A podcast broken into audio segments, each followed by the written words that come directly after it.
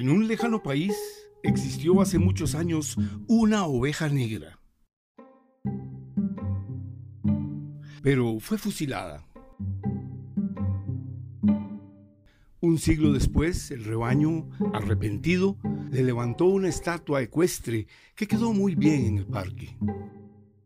Así, en lo sucesivo, cada vez que aparecían ovejas negras, eran rápidamente pasadas por las armas para que las futuras generaciones de ovejas comunes y corrientes pudieran ejercitarse también en el arte de la escultura.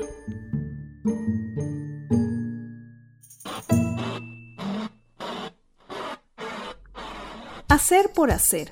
Hacer por seguir a la masa, votar por quien va a la delantera en las encuestas. Y del otro lado, las personas en política tienen realmente estrategias y planes. Es lo mismo tener una persona presidenta que sea licenciada, doctora, campesina o empresaria. ¿Tiene esto efectos o repercusiones importantes en la manera de hacer política? Soy Gloriana Rodríguez Corrales. Hoy discutiremos por qué es tan importante la relación entre recursos económicos, políticos y nuestro voto, para que no nos pase lo de la oveja negra.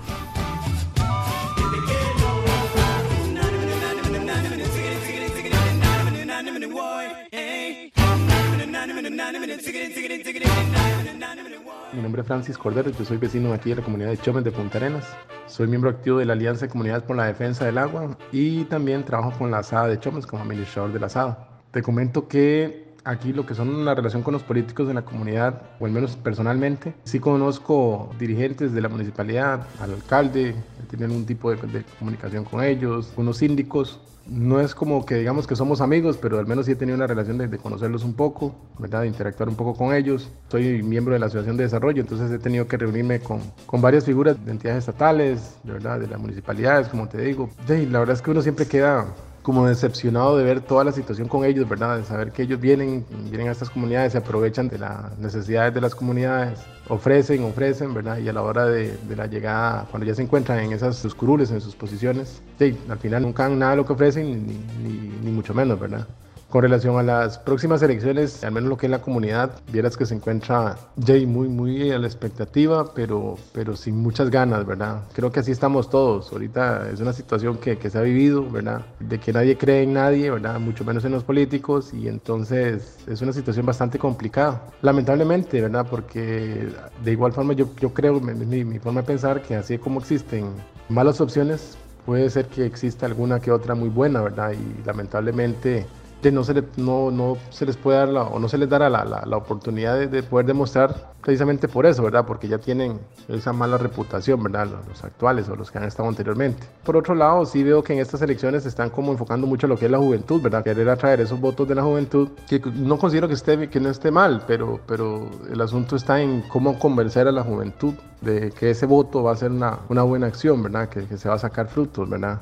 Porque realmente las comunidades, al menos aquí particularmente en Chomes, donde yo vivo, la gente está cansada de eso, de verdad digo, de ver que ofrecen, ¿verdad? que prometen cosas y al final nada, o sea, la comunidad no necesita que le regalen nada, tal vez lo que ocupa son fuentes de trabajo, ¿verdad? al menos con la comunidad mía es una comunidad eh, totalmente costera, de pesca, ¿verdad? Entonces, tal vez las regulaciones que existen actualmente, ¿verdad? Toda esa situación con respecto a la pesca, a lo que es la extracción de moluscos y todo eso, le gustaría tal vez a, lo, a los mismos, a la misma juventud ver que sí existen acciones reales para fomentar todo esto, ¿verdad? De mi parte, yo siento que está un poco complicado lo de las elecciones, es lo mismo de todos los años, no veo que haya ningún tipo de cambio. Los que están metidos en la política creo que no cambian su manera de proceder, su manera de querer atraer votantes, ¿verdad? Entonces creo que va a ser unas elecciones bastante, bastante pobres, ¿verdad? muy pobres. Realmente el abstencionismo creo que se va, a predominar, pero va a aumentar. Pero bueno, y esperemos que por el bien del país, por el bien de todos, sí, pueda tener buenos, buenos frutos, ¿verdad?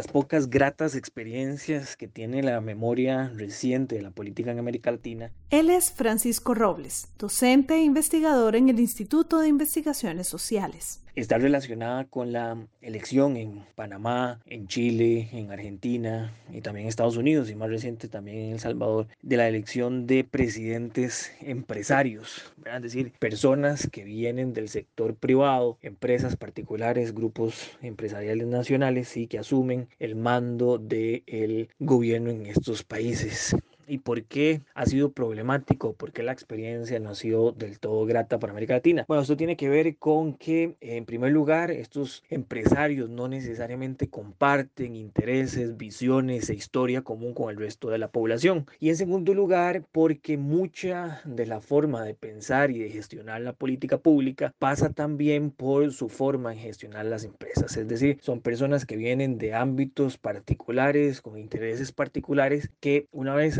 asumidos el cargo, digamos, de mayor dirección en un país que es la presidencia de la República, transforman esos intereses particulares, que no son intereses nacionales o intereses del resto de la población, en intereses nacionales. Un caso, digamos, que es tal vez el más común y que podamos, el cual a la gente pueda hacerle un poco más de eco, es el caso de Donald Trump, ¿verdad? Donald Trump es un empresario, no necesariamente muy exitoso, pero sí un em, empresario estadounidense que llega a la presidencia de los Estados Unidos. Una de las medidas que más repercute, digamos, en la economía fue una reducción de los impuestos a los grandes capitales, las personas más ricas de Estados Unidos, aumentando con ello la desigualdad y disminuyendo también las capacidades estatales hoy de asumir el tema de las consecuencias económicas que tiene la crisis. Entonces, sin lugar a dudas, si la gente quiere votar, no debería tomar en cuenta únicamente el discurso que plantean las personas, sino también su trayectoria. Es decir, que su trayectoria esté marcada, digamos, por vínculos, ideas, y relaciones con amplios sectores de la sociedad y no necesariamente con una única parte de la sociedad que al final de cuentas no necesariamente va a terminar representando los intereses de la mayoría de la población. Mi nombre es Cindy Vargas, soy indígena del territorio Brorán en Terra. Bueno, la relación con los partidos políticos, la municipalidad y las instituciones creo que no ha sido muy cercana a lo largo de la historia. De cierta forma se debe a que la normativa jurídica de los territorios indígenas es como muy paralela a la forma de gobernanza de la municipalidad. Durante muchos años la relación se ha limitado a los periodos de campaña y la inversión y la interacción con las comunidades se pierden durante el proceso de gobernanza. Los partidos políticos siempre entran a las comunidades a buscar votos, implementando una serie de objetivos y estrategias que no son acordes a la gobernanza de los territorios indígenas, obviando así el derecho de los pueblos indígenas a ser consultados y a participar plenamente en procesos políticos, ¿verdad? En la construcción de políticas públicas, tanto de las municipalidades como de instituciones y de los mismos figuras o partidos políticos. Existe creo que un pensamiento muy similar en todos los pueblos indígenas, en el caso del sur, al creer y considerar, ¿verdad?, que la municipalidad es una institución más que realmente no vela ni cumple alguna forma el, derecho indígena y que por el contrario excluye totalmente, ¿verdad?, las iniciativas de estos pueblos en participar en una gobernanza cantonal. Creo que siempre se ha considerado que nuestras formas o, prácticas de convivencia no son aptas al desarrollo que un cantón espera. En el caso de Buenos Aires siempre se ha dicho, bueno, que existe un grado de pobreza o que el cantón está colocado entre los primeros a nivel de pobreza, ¿verdad? Y de, de poco desarrollo por culpa de las comunidades indígenas. Y bueno, no solamente es una posición muy racista, sino es una posición completamente falsa, ¿verdad? Las comunidades indígenas nunca Nunca hemos necesitado de apoyos políticos, de partidos políticos, ni de las municipalidades para desarrollar nuestras comunidades y lograr avances, no solo en materia de derechos, sino en materia de desarrollo, apto, ¿verdad?, a nuestros principios indígenas, a nuestra cultura y a, a nuestra cosmovisión. Es por eso que a lo largo de la historia, nosotros como poblaciones indígenas siempre hemos hecho un trabajo desde las comunidades, para las comunidades, paralelo a o independiente de lo que hagan esas instituciones,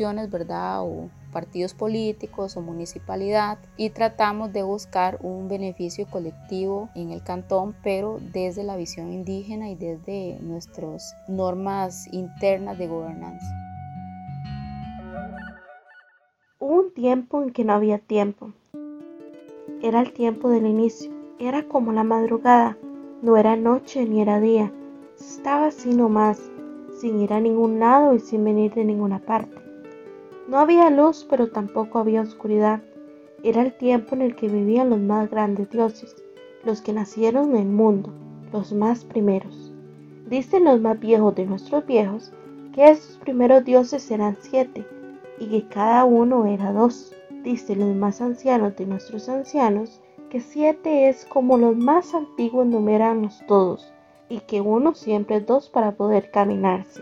Por eso cuentan que los más primeros dioses eran dos cada uno y estos más grandes dioses no se nacieron sabedores y grandes. Pequeños eran y no muchos sabían, pero eso sí, mucho hablaban y se hablaban. Puro palabrerío eran estos primeros dioses. Muchos se hablaban, todos al mismo tiempo, y nada se entendían unos a los otros. Aunque mucho hablaban estos dioses, pocos sabían, pero a saber cómo, por qué, hubo un momento en que todos se quedaron callados al mismo tiempo.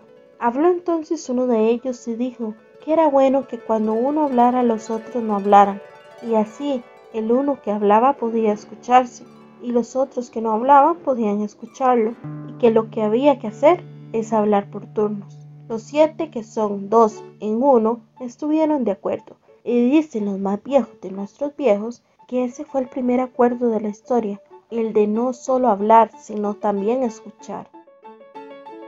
Miraron los dioses los rincones de esta madrugada, en que todavía no había ni día ni noche, ni mundo, ni hombres, ni mujeres, ni animales, ni cosas. Miraron y se dieron cuenta que todos los pedacitos de esa madrugada hablaban verdades y que uno solo podía escuchar todos los rincones.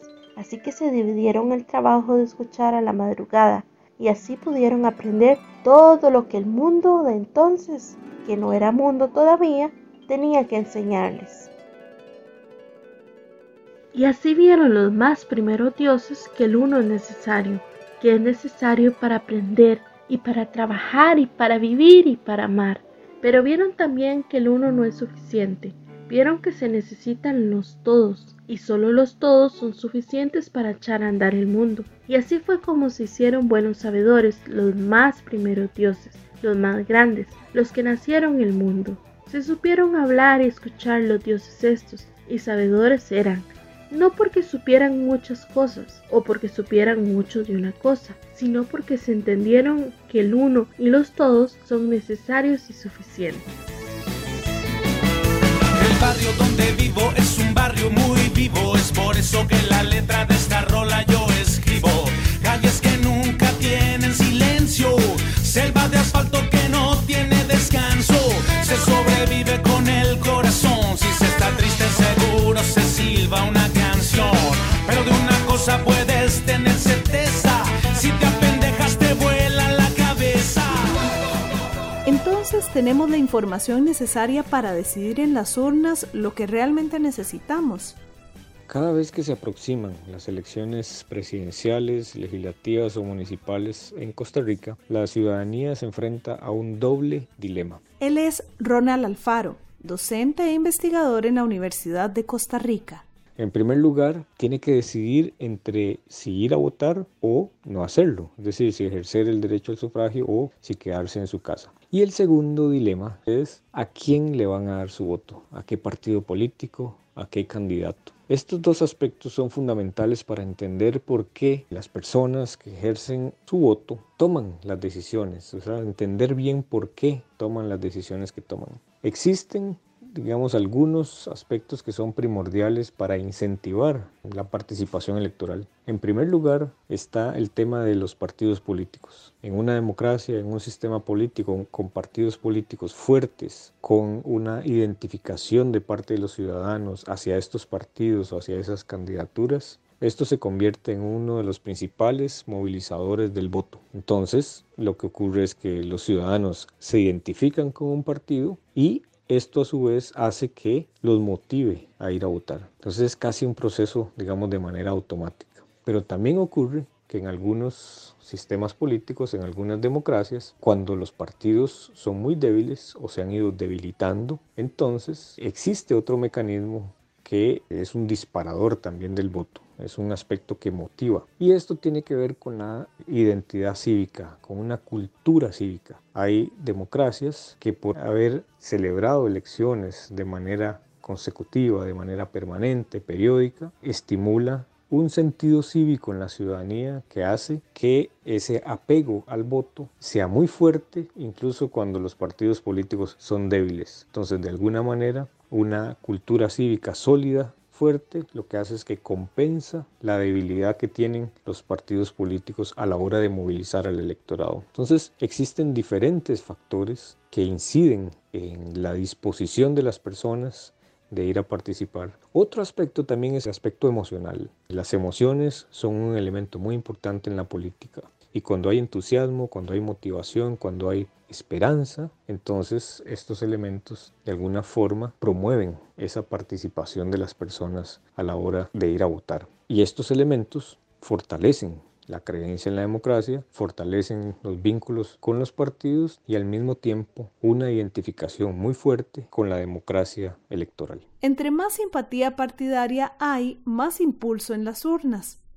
En Costa Rica en los últimos años los partidos tradicionales han perdido apoyo y al mismo tiempo poblaciones vulnerables se han ido organizando con partidos minoritarios u otros tipos de asociación desde las cuales se hacen demandas de derechos de ciudadanía, como el derecho al voto. ¿Quiénes tienen derecho a votar y por qué?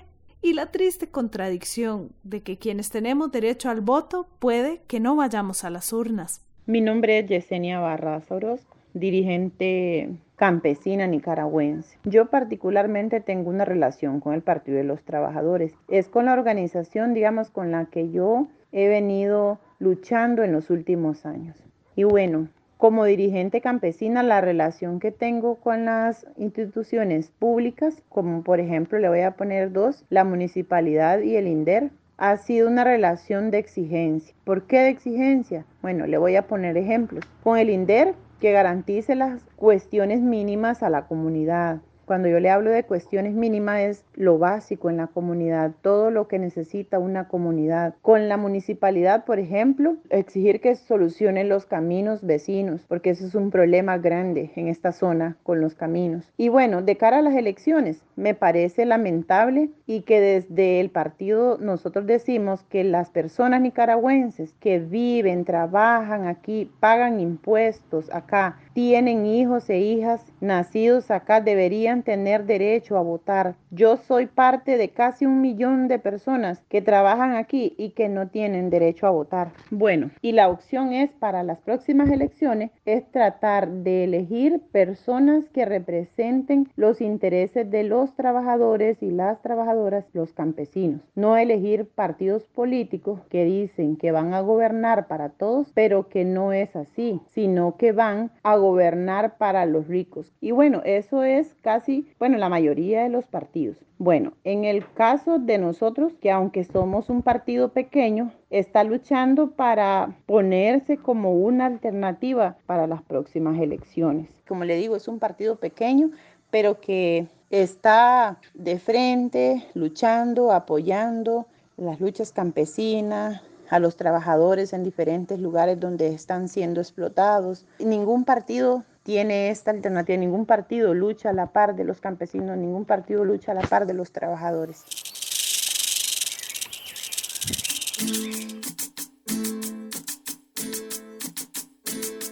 Hoy me levanté con el ojo pegado.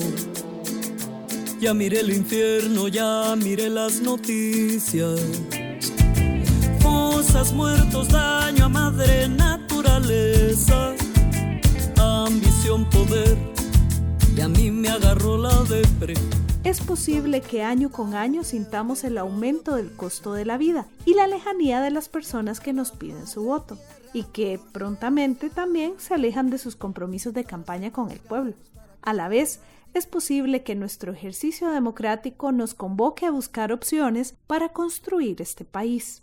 Tenemos en la ciudadanía costarricense un valor simbólico acumulado que es una cultura política madura. Ella es Gina Cibaja, docente e investigadora en la Universidad de Costa Rica. Es decir, tenemos una experiencia democrática electoral bastante importante, relevante dentro de la formación ciudadana de todas las personas. Tenemos costumbre de alternancia en el poder, tenemos costumbre y conocimiento sobre la importancia de los procesos electorales libres, transparentes, sin ningún tipo de coerción ni de presión a la ciudadanía, con suficiente información que debe circular. Los medios de comunicación creo que también esto lo tienen claro, pero ahora que el espacio público se ha visto multiplicado con plataformas tecnológicas que permiten multiplicar las voces, pues con mucho más razón ahora estamos más atentas a lo que tiene que ver con la información que circula y por supuesto en el marco de un proceso electoral que se va a generar a partir de las crisis que se han activado por la crisis sanitaria principal que tenemos desde el año 2020. Estamos ante las puertas de una transformación social, cultural importante y la política no se ve excluida de esto. Quienes yo creo que no están muy preparadas o preparados para enfrentar este proceso electoral son justamente los actores protagónicos de las elecciones, que son los partidos políticos y las personas que aspiran a ser candidatas de estos partidos políticos. En este momento hay una pugna importante a lo interno de la mayoría de los partidos políticos para definir sus candidaturas, pero resulta que los estatutos internos de cada partido político, que son potestad de estas agrupaciones, no están contemplando o no están a la altura de los tiempos, es decir, no son suficientemente sólidos para incluir a la mayor cantidad posible de personas y tener una participación masiva como debería de ser en la decisión de quién va a ser la persona que encabece estas candidaturas a lo interno de los partidos políticos. No hay voluntad política tampoco interna para cambiar esos estatutos orgánicos para ser más inclusivos, no hay muchos espacios para diferentes grupos históricamente discriminados como las mujeres, como las personas jóvenes. Entonces, esto hace que a todas luces los partidos políticos estén quedándose cortos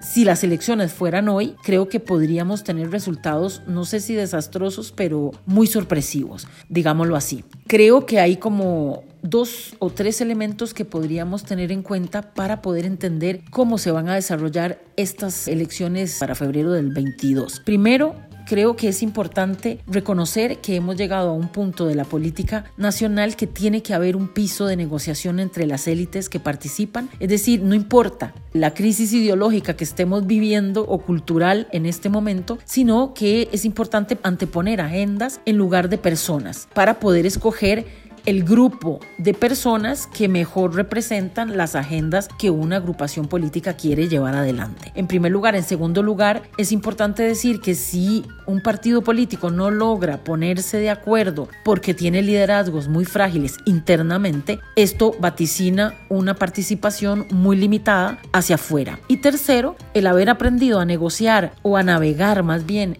con la normativa vigente y tener control mayor de cuáles van a ser los resultados de una eventual convención interna dentro de cada partido político, hace que se limite la participación eh, en general de los militantes de ese partido y de la ciudadanía en general, y esto genera un proceso excluyente y que entonces de cara a un proceso nacional pues entran de alguna manera perdiendo porque empiezan a generar la sospecha de que se llega a una candidatura por una maniobra politiquera dentro del uso de la normativa vigente dentro de los partidos políticos. Entonces pienso yo que lo ideal sería que estos partidos políticos logren reestructurar su normativa interna por voluntad propia para que sea lo más inclusiva posible y que así haya una mayor eh, participación, un espectro más amplio de entre quienes se va a escoger la persona que va a llevar la candidatura a la presidencia por cada uno de los partidos políticos. Entonces, en síntesis,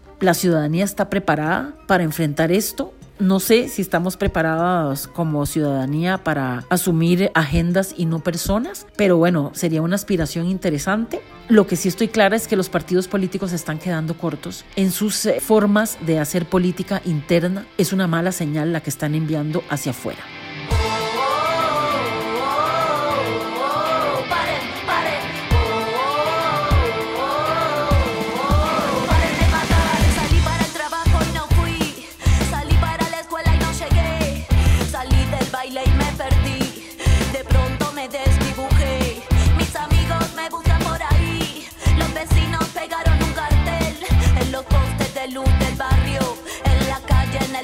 en el tren, me busca mi hermano, me busca mi madre. Perdí contacto ayer a la tarde, vino la tele, habló mi padre. La red explota, el Twitter arde, si tocan a una nos tocan a todas. El femicidio se puso de moda, el juez de turno. se fue una boda. La policía participa en la.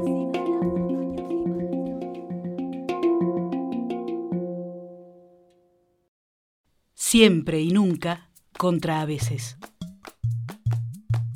Había una vez dos veces.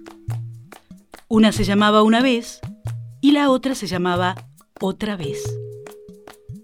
Una y otra vez formaban la familia a veces, que vivía y comía de vez en vez. Los grandes imperios dominantes eran siempre y nunca, que, como es evidente, odiaban a muerte a la familia a veces ni siempre ni nunca toleraban que los a veces existieran.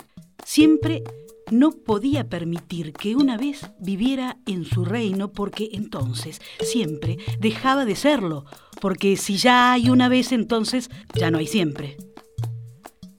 Nunca, tampoco podía permitir que otra vez apareciera otra vez en su reino, porque nunca no puede vivir con una vez, ni menos si esa vez es otra vez. Pero una vez y otra vez se la pasaban molestando una y otra vez a siempre y a nunca. Y así fue hasta que siempre las dejó en paz para siempre y nunca, nunca las volvió a molestar. Y una vez y otra vez se la pasaron jugando una y otra vez. ¿Qué me ves? preguntaba una vez. Y otra vez contestaba, pues qué, ¿no ves? Y así se la pasan felices de vez en vez, ya ves. Y siempre fueron una y otra vez, y nunca dejaron de ser a veces. ¡Tatán! Moraleja 1. A veces es muy difícil distinguir entre una vez y otra vez. Moraleja 2. Nunca hay que decir siempre. Bueno, a veces sí. Moraleja 3. Los siempres y los nuncas los imponen los de arriba, pero abajo aparecen los molestos una y otra vez que, a veces, es otra forma de decir los diferentes, o de vez en vez, los rebeldes. Moraleja 4. Nunca vuelvo a escribir un cuento como este. Y yo siempre cumplo lo que digo. Bueno, a veces no. O vamos todas, todos y todas, o no va nadie. El barco del Estado no puede ir sin gente, gente que no tiene que comer, gente a la que se le estrechan sus condiciones, gente más vulnerabilizada. No podemos sentir que avanzamos como sociedad si no le prestamos atención a las políticas que hacemos, a que éstas realmente beneficien el techo, la comida, la ropa, la salud, el trabajo y el buen vivir de las personas. No podemos sentir que avanzamos como sociedad si no le prestamos atención a las políticas que hacemos, a que éstas realmente beneficien el techo, la comida, la ropa, la salud, el trabajo y el buen vivir de las personas. Salgo a caminar por la cintura cósmica del sur. Piso en la región más vegetal del viento y de la luz. Le invitamos a seguir a Sin Punto Final en Instagram y Facebook. Nos encuentra como Sin Punto Final Podcast. También puede leer nuestro blog. En este episodio usamos música Gente que no de todos tus muertos y los auténticos decadentes. Abajo y a la izquierda de Panteón Rococó. La patria madrina de Lila Downs y Juanes. Paren de matarnos de Miss Bolivia. Canción con todos en la interpretación de Eugenia León, Guadalupe Pineda y Tania Libertad. Un verde Brasil besa mi chile cobre y mineral. Textos literarios y narraciones la oveja negra de Augusto Monterroso, narrado por Roberto Salazar Madrid. Siempre y nunca contra a veces, narrado por Liliana Daunes. Historia del Uno y los Todos, narrados por Jojevet Valverde Chávez.